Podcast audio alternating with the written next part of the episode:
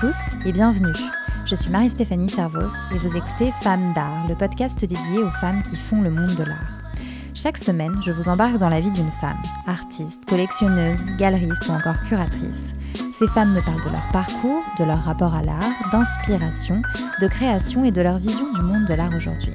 Je vous donne aussi rendez-vous tous les jours sur Instagram où je partage le travail de mes invités. Femmes d'art, c'est parti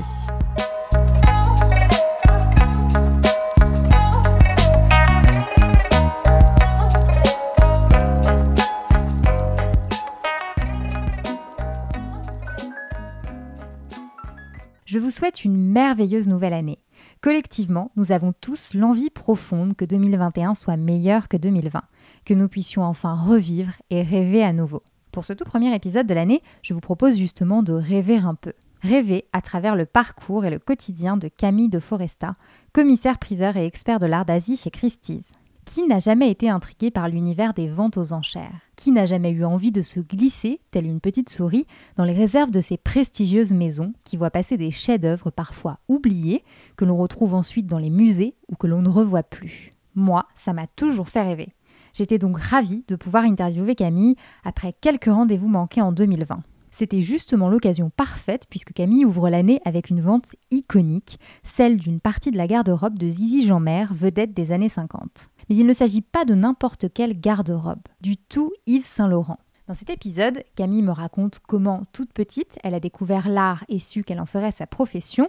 Elle revient ensuite sur son parcours, débuté chez Sotheby's, où elle a eu la chance de taper le marteau pour la toute première fois à 25 ans. Elle me donne son sentiment sur la place des femmes dans ce milieu encore très masculin. Et puis, nous parlons aussi des ventes qui l'ont marqué, de son quotidien de commissaire-priseur, que l'on peut désormais appeler commissaire-priseuse, et de nombreuses autres choses. Bref, je ne vous en dis pas plus, le reste est dans l'épisode Bonne écoute. Bonjour Camille de Foresta. Bonjour Marie-Stéphanie, merci beaucoup de me recevoir aujourd'hui. Bah, merci beaucoup à vous euh, de, de m'accueillir ici euh, pour cet épisode. On est dans les locaux de Christie's à Paris, avenue Matignon, puisque Camille, pour ceux qui ne vous connaissent pas, vous êtes commissaire-priseur, spécialiste euh, des arts d'Asie, donc chez Christie's. Bah, D'abord, comment allez-vous? Bah, Très bien, merci beaucoup. Je, là, nous sommes tout début janvier. Je suis très heureuse de commencer l'année avec vous. Euh, oui, c'est une année qu'on attend tous, je crois. Euh, on espère qu'elle sera euh, plus euh, douce que la précédente.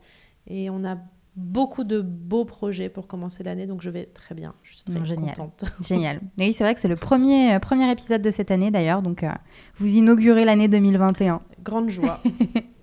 Alors, je me posais quand même une question est-ce qu'il y a un féminin pour commissaire-priseur Il y a un féminin très récent, je ne sais pas s'il est dans le dictionnaire. Certaines de mes consoeurs se font appeler commissaire-priseuse. Et j'ai déjà vu commissaire-priseur avec un E aussi.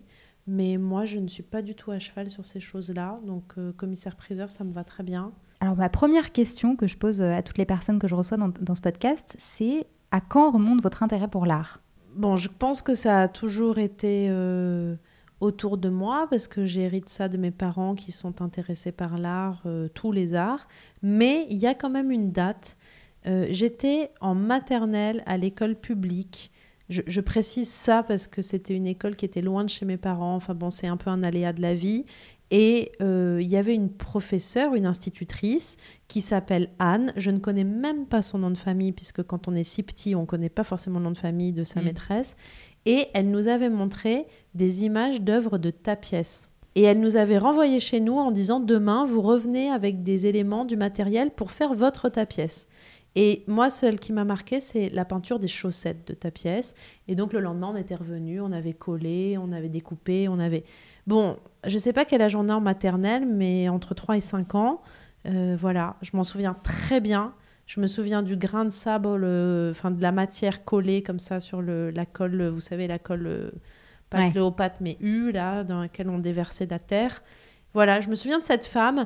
Euh, je sais qu'elle a été en contact avec ma mère après. Je sais qu'elle sait ce que je fais maintenant et elle sait que je parle d'elle euh, régulièrement. Voilà. Alors je grosse dédicace. Mais c'est assez fou. Donc ça, ça remonte en fait euh, à très très loin. Bah, je pense que tous les enfants ont un intérêt pour l'art si le professeur les éveille tôt. Mais je me souviens très bien de cet épisode, quoi. Je, mm. je me souviens. Et puis maintenant, quand je compare quand même avec mes amis qui ont des enfants, je ne sais pas si tous les professeurs euh, sont aussi en avance. Là, on est euh, dans les la fin des années 80, tout début des années 90, dans une petite école de province. euh, Enfin, c'est formidable. Oui. Mais du coup, c'était. Parce qu'aujourd'hui, vous êtes commissaire-priseur, vous auriez peut-être pu devenir artiste, du coup Non? C'était un, Oh rêve de petite Oh fille, d'ailleurs, d'être Oui. commissaire-priseur ou, ou pas? Oui, je crois. Alors, ça remonte pas à cet âge-là, mais vous savez, dans le commissaire-priseur, il y a aussi cette dimension très euh, théâtrale euh, que j'ai connue assez tôt parce que mes parents fréquentaient les salles des ventes, modestement, hein, mais c'était. euh, j'ai grandi en province, à Aix-en-Provence. Euh, vous savez, en province, la, vente aux enchères courante du samedi ou du dimanche, c'est un rendez-vous mon- mondain comme un autre. Et donc, on y allait un peu. Et effectivement, bon, cet homme perché sur son estrade, là, ça me plaisait beaucoup. Donc oui, je dirais que c'est un rêve de petite fille, mais j'arrive pas très bien à le dater, ça. Et alors, vous disiez non, artiste, euh, pas du tout. Vous avez fait une tête. euh, Oh non, artiste, pas du tout. Non, non, je suis pas capable. En revanche, euh, je trouve ça...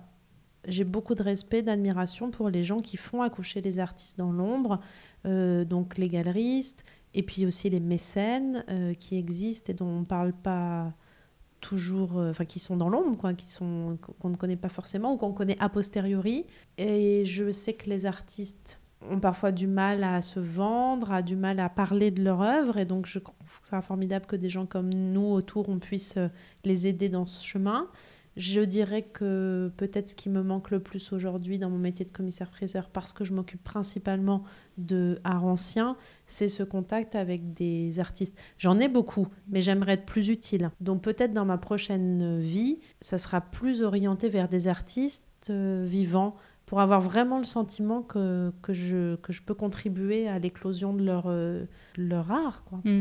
Et quand je dis artiste, je pense aussi beaucoup à artisan, puisque moi qui suis quelqu'un vraiment des arts décoratifs, euh, pour moi c'est pareil, c'est important tout autant. Ça donne vraiment envie d'en savoir plus quand vous parlez de votre autre vie. euh, Est-ce que vous avez une idée précise de ce que vous feriez justement auprès de ces artisans euh, je pour sais les aider? Je sais pas, j'ai plein de femmes inspirantes. Je suis euh, évidemment une grande fan de Pascal Mussard, comme beaucoup. Ce qu'elle a fait pour Petit H, je trouve que c'est extraordinaire. Je suis ce- cette aventure depuis le tout début parce que j'ai un de mes amis, enfin un ami de mes parents, d'ailleurs celui qui a dessiné mon marteau, qui est euh, dans Petit H depuis le début, depuis les prémices. Euh, donc je suis maintenant que Pascal a, lâché pour euh, Virieux, enfin lâché, a, cédé la place.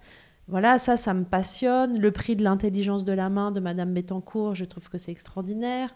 Euh, Il y en a plein d'autres. Euh, la, la fondation euh, euh, de Nathalie Guillot, euh, la fondation d'entreprise Hermès, tout ce qu'ils font autour du matériau tous les ans.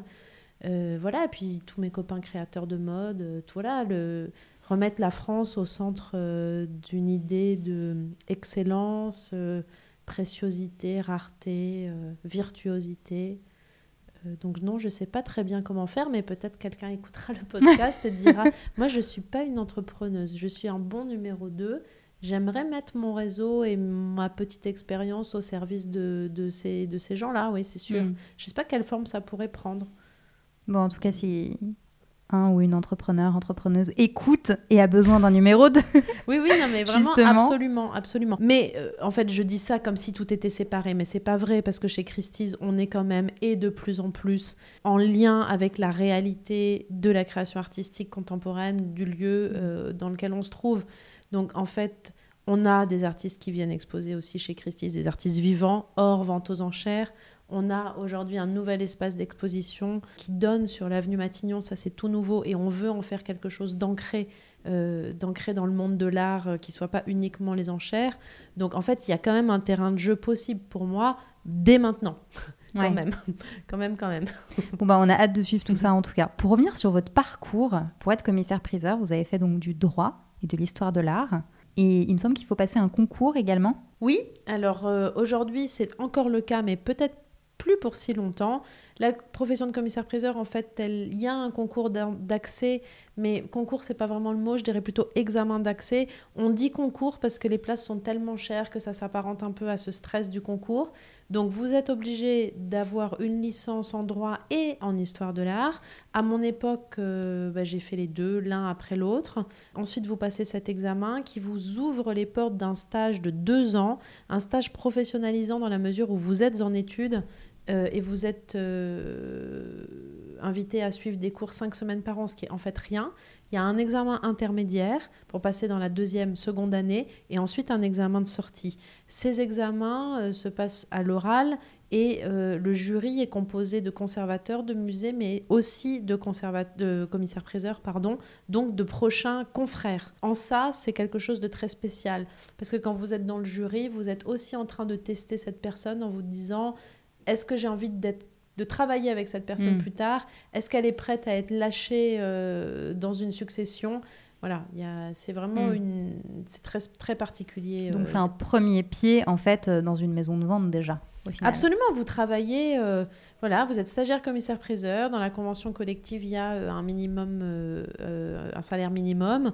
Vous faites complètement partie de l'étude. C'est une main-d'œuvre qui est très appréciée par mes confrères commissaires-priseurs et, et, vous n'êtes en cours que cinq semaines par an. Donc mm. vous êtes dans le bain. Mais en même temps, heureusement, parce que le jour où vous sortez de l'examen de sortie, vous êtes, ça y est, vous êtes commissaire-priseur, l'habilitation, ça prend quelques semaines et hop, on est lâché.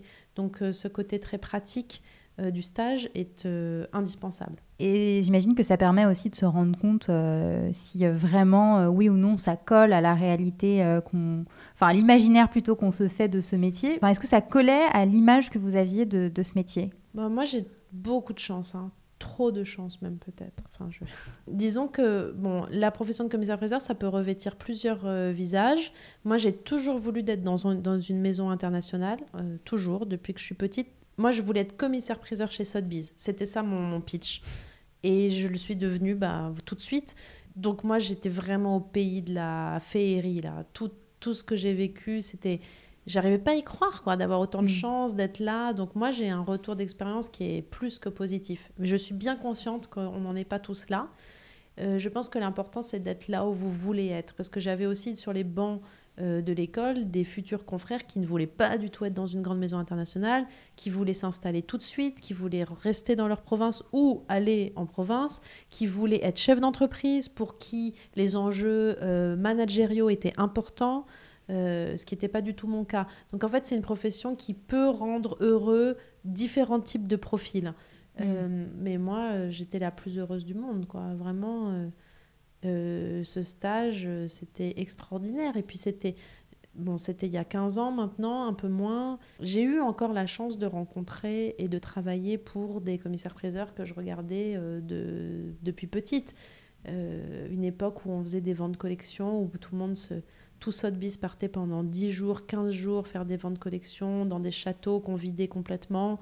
Euh, on venait juste d'avoir l'autorisation de vendre à Paris. Avant, les ventes n'étaient qu'à Monaco. Il y avait encore des vieux de la vieille qui nous prenaient sur leur aile, qui nous apprenaient des trucs, des astuces. On riait beaucoup. Euh, c'était génial. Aujourd'hui, c'est très différent. Ouais, c'était génial. Mais moi, bon, je suis une petite souris à ce moment-là. Euh, j'écoute, je me mets dans le coin, je regarde, je mesure la chance que j'ai d'être là. Et puis, c'était déjà énorme. Ça, ça a beaucoup changé. Même, même en une toute petite expérience comme la mienne, c'est déjà très, très différent. En, quoi ça a changé? Bah, tous ces mecs-là, ils sont partis. Euh, aujourd'hui, les choses sont. On est des plus grosses maisons. C'est beaucoup plus. Euh, il y a beaucoup plus de process. Euh, il y a beaucoup plus de contrôle des coûts. Il y a, voilà, donc on est vraiment dans une logique d'entreprise. Avant, les maisons internationales, ça n'était, c'était comme des grandes études. Hmm. Là, aujourd'hui, c'est vraiment une autre dimension. Ouais. Voilà. Mais c'est pas grave, ça apporte aussi son lot euh, de grandes satisfactions. Mais je mesure vraiment la chance que j'ai eue de commencer en, en pouvant toucher du doigt la fin de cette époque bénie. Quoi. Hmm. Et alors, c'est vrai que vous avez commencé chez Sotheby's et ensuite vous êtes euh, arrivé chez Christie's. Qu'est-ce qui a expliqué ce passage de, de, la maison dans laquelle vous vouliez euh, travailler depuis toujours euh, à Christie's? Bon, mais Ça, je pense que c'est un enjeu que toutes les jeunes femmes doivent expérimenter un jour. Moi, je suis arrivée chez Sotheby's pour. J'ai fait un premier stage avant le stage de commissaire-priseur. La première fois que j'ai mis les pieds chez Sotheby's, j'avais 17 ans. C'était entre mes deux années de prépa. J'ai fait je ne sais pas combien de petits stages non payés, un mois par-ci, deux mois par-là, avant d'avoir le concours et d'être engagée euh, euh, en CDI. Ça reste euh, la maison qui m'a donné ma chance, qui m'a fait confiance, qui m'a fait taper pour la première fois si jeune. Je les aime, je les adore, ils me manquent, etc. Mais j'avais un enjeu de je n'arrivais pas à, à, sortir de cette image de, de petits produits Sotheby's. Euh, pe- J'étais devenue plus grande, mais ça ne se voyait pas, quoi. Mm. Et eux n'arrivaient pas non plus à, ce que, à, à me faire... euh, à changer le, le regard qu'on avait sur moi. Donc les torts sont complètement partagés. Ils viennent euh, aussi de moi, c'est sûr. À un moment, il m'a semblé plus simple de partir, de couper le cordon, plutôt que de me battre pour évoluer en interne Ouais. parce que je n'y arrivais pas, parce que c'était trop familial, trop cocon. Voilà, j'arrivais plus à, j'arrivais pas à me départir de mon Mhm. image de, de plus jeune commissaire-priseur de voilà. Ouais, donc couper le cordon pour aller trouver sa place ailleurs, finalement, Ouais, c'est ça. ça. Et ça a marché. Ça a vraiment marché parce que bah, Christie's, c'est une maison. bon, en plus, c'est la maison numéro 1, donc c'est toujours sympa de partir du numéro 2 pour aller au numéro 1. Euh, c'est une maison euh, extraordinaire euh, qui faisait des choses mieux que Sotheby's et puis des choses qu'elle pouvait apprendre de Sotheby's. Aujourd'hui, il y a eu beaucoup de transferts, donc euh, j'ai recréé une famille ici avec des anciens et j'en ai rencontré d'autres. Mais c'est sûr que j'ai plus du tout les mêmes problèmes. Euh, J'ai jamais, depuis que je suis chez Christie's, eu besoin de prouver euh, autre chose que. Enfin, oui, voilà, je, je, je- prouve, enfin, je délivre, comme on dit. J'ai- J'espère que je montre combien je suis motivée, mais j'ai pas besoin de, de prétendre quoi que ce soit. Quoi. Ici, euh, ils savent pourquoi ils m'ont fait venir, ils sont contents de m'avoir, ils me le font sentir euh, souvent, et, et c'est très bien, c'est très valorisant. Le métier de commissaire-priseur, c'est un, un métier qui est encore euh, très peu féminisé. euh, j'ai trouvé des chiffres d'ailleurs, qui Ah. datent de 2017. Oups. euh, des chiffres de l'Observatoire des métiers dans les professions libérales euh, et des chiffres qui euh, racontent que euh, en 2017, seuls 23% de femmes sont commissaires-priseurs. Et pour se rendre compte, il, il faut recontextualiser aussi. Et j'ai trouvé euh, le nombre de commissaires-priseurs euh, en France euh, actuellement, et c'est à peu près 400, il Mhm. me semble. Donc si on fait le calcul, ça fait 80 femmes pour 320 hommes. Donc c'est vrai que au final, c'est très peu.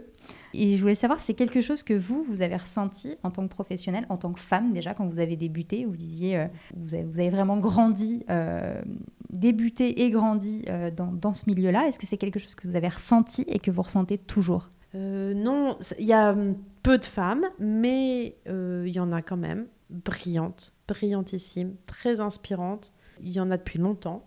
Pas beaucoup, mais il y en a depuis longtemps. Il y a, des femmes aujourd'hui qui sont déjà qui sont retraitées et qui ont été des commissaires-priseurs extraordinaires. Disons que moi, ma spécialité, c'est l'art d'Asie, l'art chinois, et ça, c'est une grande chance. Parce que pour les Asiatiques, il y a vraiment, moi, je trouve, aucun euh, machisme. Vraiment aucun ce qui va plutôt compter pour les Asiatiques, c'est l'expérience. Donc, ils vont plus euh, mettre en doute votre jeunesse plutôt que votre euh, sexe, je trouve. Donc, ça, c'est une grande chance. Je sais que certains autres euh, départements, d'autres spécialités, peuvent avoir plus de problèmes. Enfin, les femmes peuvent avoir plus de problèmes dans certains autres départements. Non, moi, j'ai pas eu trop de. C'est pas trop un sujet. Le seul sujet, c'est que moi, que j'étais gamine, je voyais des commissaires-priseurs femmes qui, quand elles étaient en train de taper, étaient obligées d'être plus masculines qu'un homme, euh, sévères, euh, raides, austères. Voilà, moi je veux pas être euh, ce commissaire-priseur-là. Je ne peux pas prétendre être autre chose qu'une jeune femme, euh, parce que j'en suis une, mais en plus parce que je suis assez juvénile.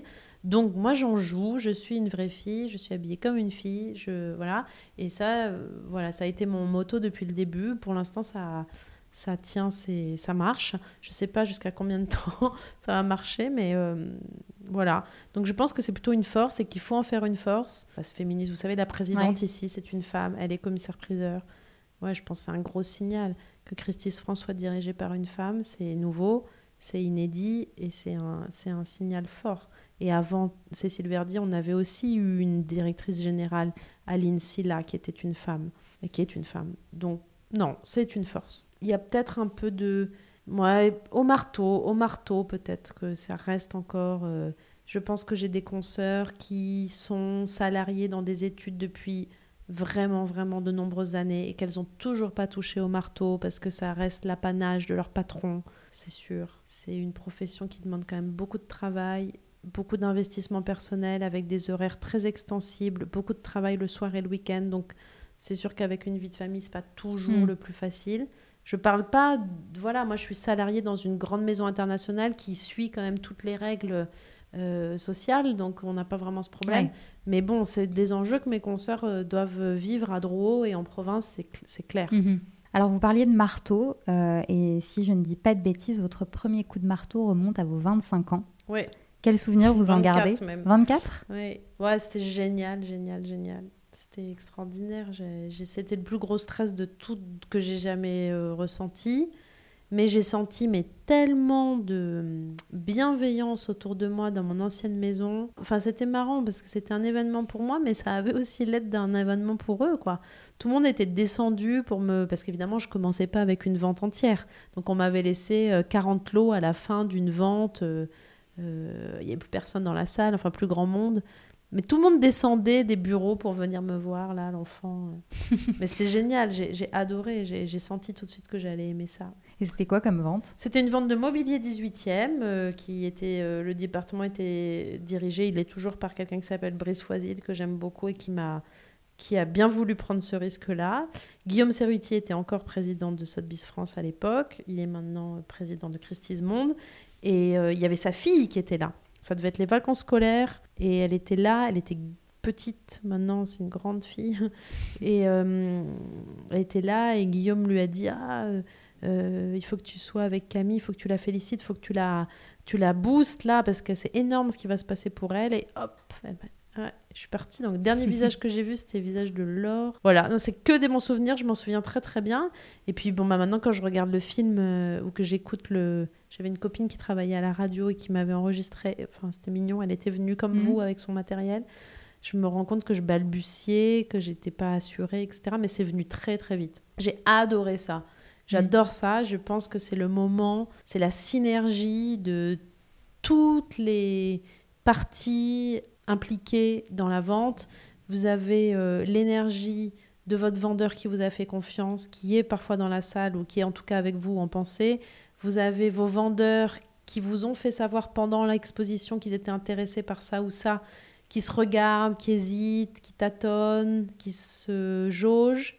Il y a vos collègues qui, bon, bah pour qui c'est très important et qui vous ont fait confiance en vous choisissant comme marteau. Enfin voilà, toutes ces énergies. Maintenant, euh, l'Internet. Donc on, a, on sait aussi qu'on est regardé par des enchérisseurs euh, invisibles par nous, mais de plus en plus nombreux. Euh, nos collègues qui sont au téléphone, enfin vous êtes en fait le point d'orgue de je ne sais pas combien d'énergie, d'ondes, d'espérance. et ça, c'est absolument génial. C'est une grosse pression. Grosse pression, ouais. Mais c'est génial. Quand tout se passe bien, et alors, évidemment, je ne vais pas du tout prétendre que quelqu'un qui ne veut pas acheter va acheter parce que le commissaire-priseur lui plaît, parce que c'est faux. En revanche, quelqu'un qui voulait dépenser 10 peut dépenser 100 parce que le commissaire-priseur lui convient. Et donc, cette espèce de puissance-là, qu'on ressent à ce moment-là, c'est quelque chose de très gratifiant aussi, c'est sûr. Hmm. Et justement, qu'est-ce qui fait un bon commissaire-priseur? Qu'est-ce qui fait que grâce à vous, euh, tel enchérisseur va enchérir 100 000 au lieu de 10 000 Je pense que déjà, un bon commissaire-priseur, c'est comme un bon comédien. Vous allez plaire à certains et déplaire à d'autres, hein, c'est sûr. Je crois qu'il faut vraiment être soi-même. Euh, et être naturel. Le bon commissaire-priseur, après, d'un point de vue très technique, c'est, enfin moi, je pense, euh, d'abord, je, continue de préparer les ventes avant. Je pense que c'est important de savoir vraiment de quoi on parle, un petit peu au moins. Je crois que c'est important de laisser du temps, un peu, de ne pas être trop rapide.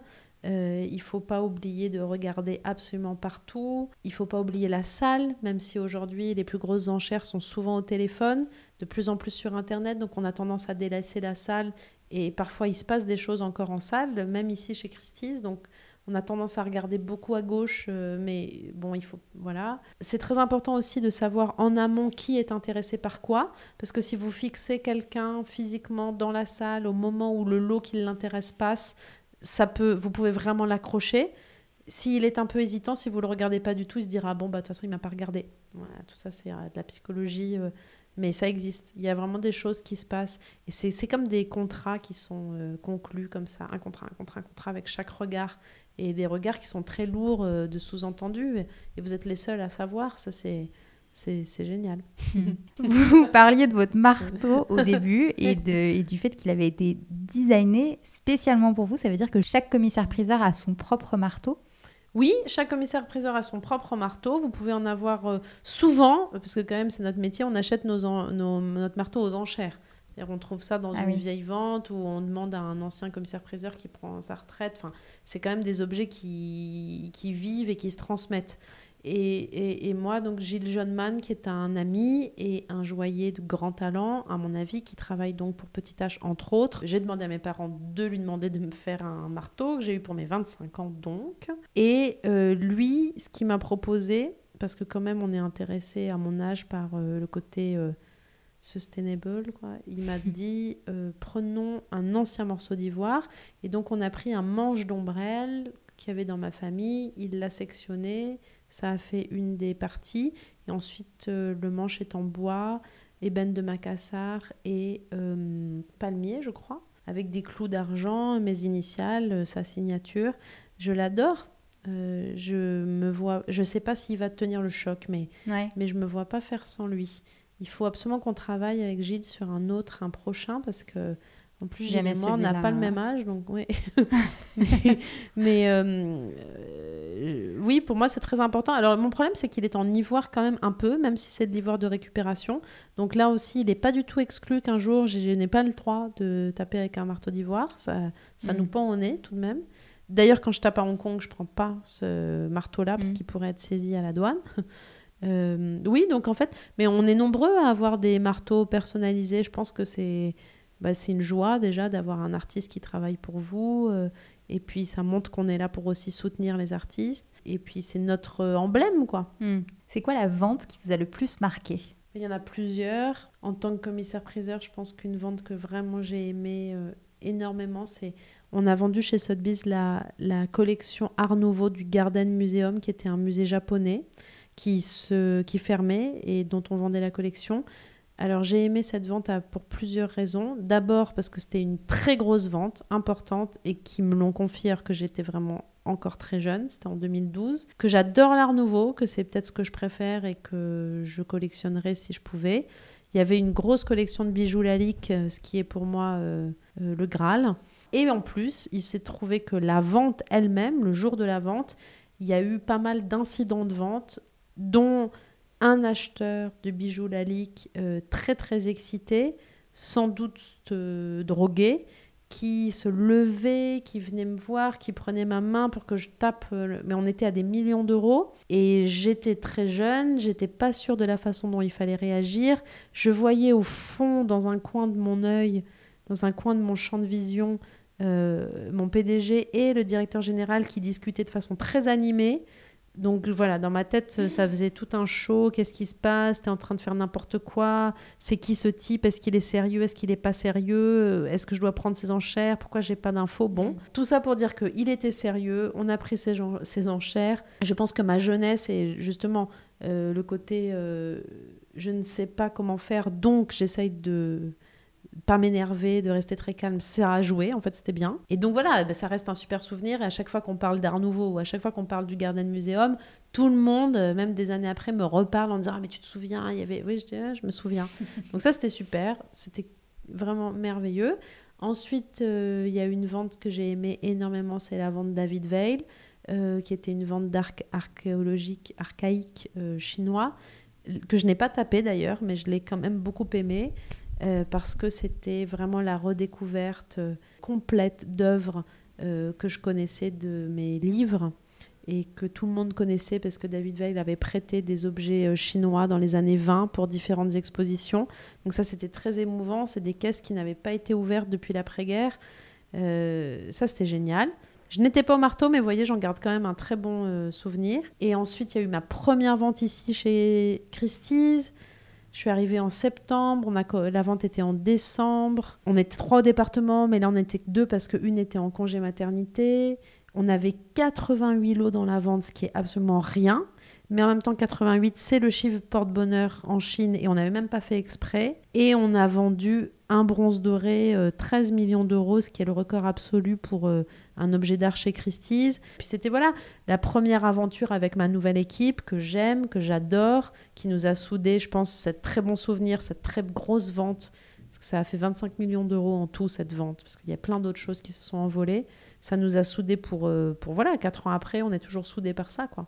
Et d'ailleurs, je vous ai pas posé la question, euh, pourquoi euh, avoir choisi cette spécialité, donc euh, art d'Asie? Je suis pas très, très sûre, mais il y a plusieurs choses qui sont entrées en jeu. D'abord, je voulais absolument rester chez Sotheby's, ça c'est sûr. Après mon stage de commissaire-priseur, je voulais rester, j'avais pas du tout fait le tour et je me voyais pas aller ni à Drouot ni en province. Quand vous êtes généraliste dans ces maisons, c'est pas si facile que ça d'exister, donc il faut se spécialiser. J'avais pendant deux ans travaillé euh, avec tous les départements et j'avais particulièrement aimé le directeur du département Asie qui s'appelle Philippe Delalande. Il cherchait parce que ça commençait à être de plus en plus important, euh, ses ventes.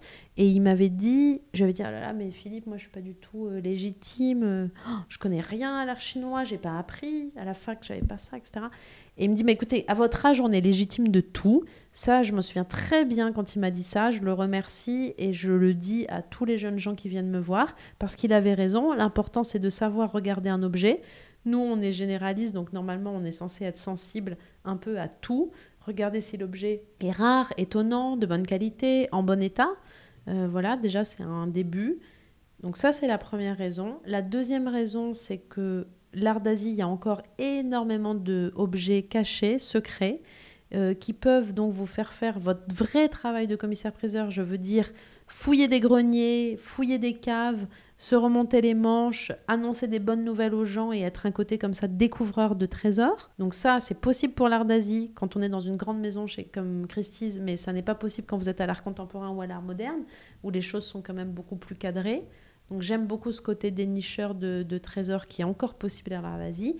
Et enfin, d'abord, j'ai beaucoup été en Asie toujours parce que ma mère est, asiatique.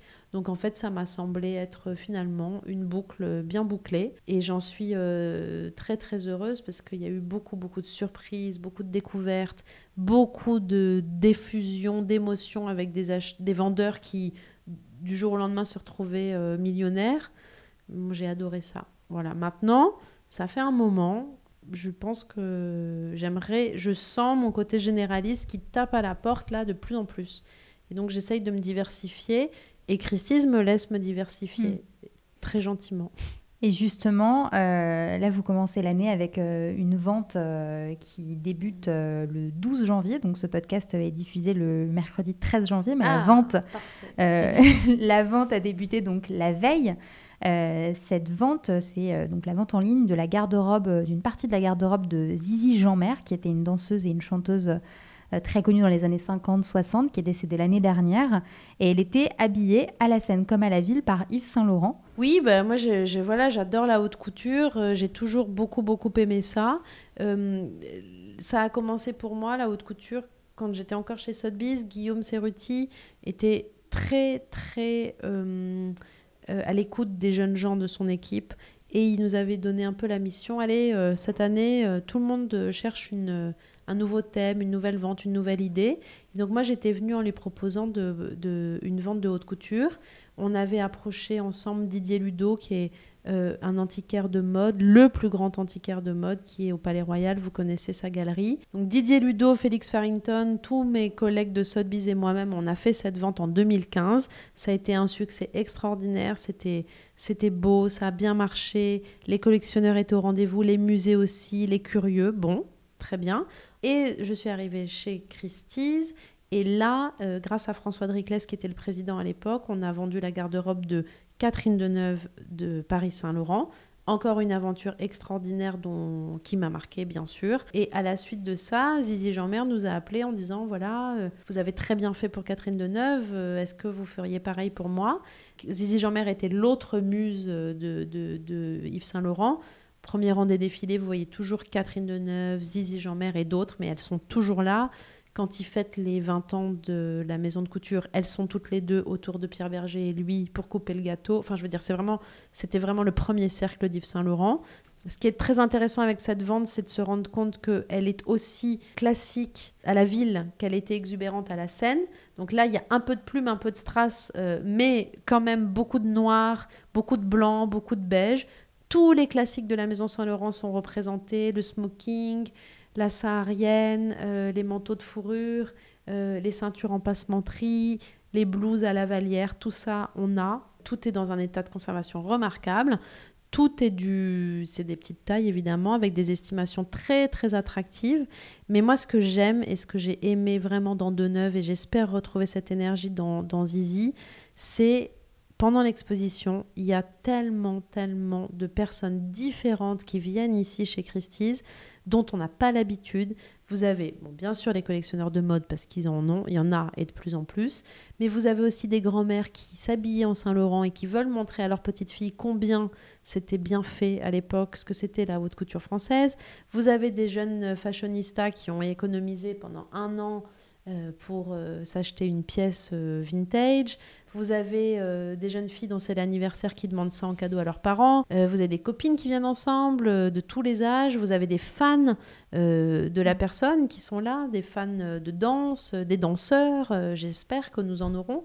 Voilà. Et cette synergie-là, c'est rare chez Christie's, c'est extrêmement gratifiant. Évidemment, sont des, tout ça sont des petits prix. Hein. je veux dire, c'est pas ça qui va changer le chiffre de Christie's, mais c'est beaucoup de joie. On en a besoin en ce moment et c'est beaucoup d'une effervescence euh, très positive. Et alors, justement, vous parliez de l'exposition. Là, on est en période Covid. Comment mhm. ça se passe? Est-ce que l'exposition est quand même ouverte? Oui. L'exposition sera quand même ouverte du 20 au 26 janvier. Euh, le samedi y compris, pas le dimanche, de 10h à 18h. En fait, nous sommes assimilés à des commerçants, donc nous avons la possibilité d'ouvrir. Ça aussi, ça a été de nombreuses discussions euh, à la fin de l'année 2020. Mais voilà, donc on a cette chance-là. Pas de fête, pas de cocktail malheureusement, mais en tout cas, euh, cette exposition où vous êtes tous les bienvenus. Évidemment, je, je le redirai jamais assez. Toutes les expositions chez Christie sont gratuites et ouvertes au public. Vous n'avez même pas à parler à qui que ce soit.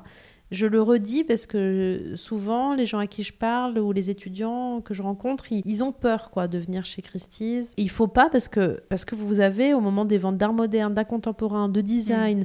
euh, des pièces qui sont des pièces muséales. Hein. Les musées achètent chez nous. Et là, vous pouvez gratuitement euh, et puis vous approcher à une distance qui n'est pas possible dans les musées. Et par exemple, pour la mode, ça j'y tiens énormément, on peut essayer. Voilà. on peut, essayer par exemple voilà, les robes de Zizi Jean-Mer. Oui. Euh. oui, enfin, si je vous dis que c'est possible, parce que si je vous dis que vous rentrez pas dedans dès le début, ça sert à rien d'essayer. Oui, parce qu'elle était quand même pas très grande. Ouais, euh, petit. Elle faisait 1m55 et vraiment 50 kilos. Ouais. Euh, y a, ça va du 34 au 36. Mais bon, ça dépend. C'est sûr qu'une mini-robe courte, euh, voilà. Mais il y a des manteaux euh, voilà, qui sont plus larges. C'est quand même beaucoup de pièces des années 70, donc on porte les choses un peu amples. Mais moi, j'y tiens beaucoup à ce côté, on peut essayer. Bah, D'abord, ça rajoute un nombre de collectionneurs et d'acheteurs différents. Et puis, ça, ça rajoute au côté joyeux de la chose. Hmm. Mais en tout cas, c'est important de le dire, qu'on peut venir visiter et voir parfois des œuvres incroyables qu'on verrait hmm. pas ailleurs et parfois qu'on ne revoit pas du tout parce que quand c'est des collectionneurs privés qui achètent euh, mm. certaines œuvres, en fait, la seule occasion de les voir, c'est ici. Absolument. Je pense en particulier à la vente Rockefeller qui a eu il y a deux ans. Ça se passait à New York. Il y avait des tableaux extraordinaires de Picasso, euh, de Gauguin. Et on a euh, eu l'exposition ici à Paris, chez Christie's, et il y avait la queue jusqu'au Faubourg Saint-Honoré. Et effectivement, on ne reverra plus jamais ces œuvres, et c'était absolument merveilleux. Il faut vraiment venir. Il faut, mm. il faut, oui, je le redis, redites-le. C'est ouvert, c'est gratuit, euh, c'est très facile. Mm. Et vous savez qu'ici, anecdote, mais j'aime bien le raconter, ici, cette maison euh, dans laquelle Christie's est installée, c'est la première maison de couture euh, des sœurs Callot, qui sont euh, parmi les premières à avoir euh, créé ce concept de maison de couture. Et c'est encore écrit euh, devant la porte. Alors pour moi, c'est très important d'inscrire de, de, mm. Christie's aussi dans la haute couture, dans la mode, dans le vintage, parce qu'on a cet héritage patrimonial ici. Sachant que le lieu en soi est quand même assez magnifique. Enfin, c'est un hôtel particulier, en fait, c'est immense. Oui. Ouais, ça vous plaît C'est super beau. Oui, oui c'est très beau. Oui, j'aime beaucoup aussi cet endroit, cet escalier majestueux qui est toujours quand on entre. Un endroit, voilà. Et puis on a ces nouveaux espaces d'exposition avec une très belle vitrine sur la rue. Ça c'est merveilleux. Ça, ça, vient de. On a inauguré en novembre avec les expositions design, art tribal, art contemporain. Et puis on a euh, euh, cette salle des ventes euh, qui, est, qui, est, bien. Non, c'est super. Et puis on a ces beaux parquets, des belles boiseries. non, c'est on est très très mm. bien. On a, de la chance. Vous parliez de ces deux ventes emblématiques, Catherine Deneuve, Zizi Jeanmer. Comment ça se passe du coup là en l'occurrence C'est Zizi Jeanmer qui vous a contacté du coup pour faire la vente. Pour Catherine Deneuve, c'était pareil. C'est elle qui vous a contacté en vous disant euh, j'ai plein de choses euh, mm. dont, je veux me séparer. Euh. Mm. Oui, c'est pas, c'était la même chose. Les deux ont été habillés par Saint Laurent pendant 40 ans, 40 ans de, de soirées, de remises, de prix, de galas, etc. Ça fait beaucoup de vêtements. Elles avaient toutes, parce qu'elles ont, toutes les deux, parce qu'elles étaient très amies avec Monsieur Saint-Laurent, conservé religieusement ces tenues. Elles étaient toutes les deux arrivées à des moments dans leur vie où euh, elles ne les portaient plus ou n'avaient plus envie, en tout cas celles qu'elles nous ont proposées. Et donc elles ont envoyé, elles nous ont contactées euh, directement pour, euh, pour les mettre en vente. Je pense que c'est une façon aussi de rendre hommage à, à une collaboration artistique. C'est ça qui est merveilleux dans ces ventes-là. Moi, j'aime bien parce que ça me plonge dans une époque que malheureusement je n'ai pas connue, où tous les artistes se connaissaient, se respectaient, regardaient le travail de chacun. Là, dans les photos d'archives, Zizi Jean-Mère, elle est évidemment avec son mari Roland Petit. Il y a Noureyev, euh, il y a euh, Juliette Gréco, Delon, euh, Guy Béard. Zizi Jean-Mère, c'est une femme qu'on connaît évidemment pour Mon truc en plume, mais il y a beaucoup d'autres choses. Boris Vian a écrit des textes pour elle, Aragon a écrit des textes pour elle. Guy Béard en a écrit, Serge Gainsbourg, euh, et j'en passe. Donc euh, c'est aussi une plongée euh, dans le Paris intellectuel d'une époque, mm. et ça, j'adore ça. Et pour Deneuve, c'était plutôt le cinéma, mais c'était formidable. Tout, voilà, toutes les Truffaut, Depardieu, Travolta, c'était absolument génial. Et puis mm. on apprend des choses sur les gens par leurs vêtements. Ce qui est intéressant pour le travail de Saint-Laurent, c'est de voir que comme Catherine Deneuve, comme Zizi Jean-Mère, elles ont reporté les vêtements.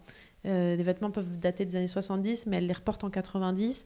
Donc ça montre encore une fois combien les vêtements de Saint-Laurent sont intemporels, combien ils sont d'une qualité remarquable, mais bon, ça c'est un peu bête de le dire, et combien euh, il, euh, il, est au-delà des modes, des phénomènes de mode, et combien ils sont confortables aussi, mm. combien on se sent bien dans un vêtement Saint-Laurent. Et ça, c'est, je l'ai vu chez les deux, et même d'autres, bien sûr, clientes. Et alors, comment ça se passe une fois que, qu'elle vous appelle vous allez chez elle, euh, c'est quoi Vous oui, tombez sur un euh, dressing incroyable de vêtements Yves Saint Laurent et. Oui, bon, Madame Jean-Mère, quand elle nous a appelés, elle avait 95 ans déjà, donc c'était quand même une dame âgée. Donc ses, vêtements étaient euh, déjà bien remisés depuis longtemps dans un garde-meuble, à vrai dire. Donc, on est allé au garde-meuble.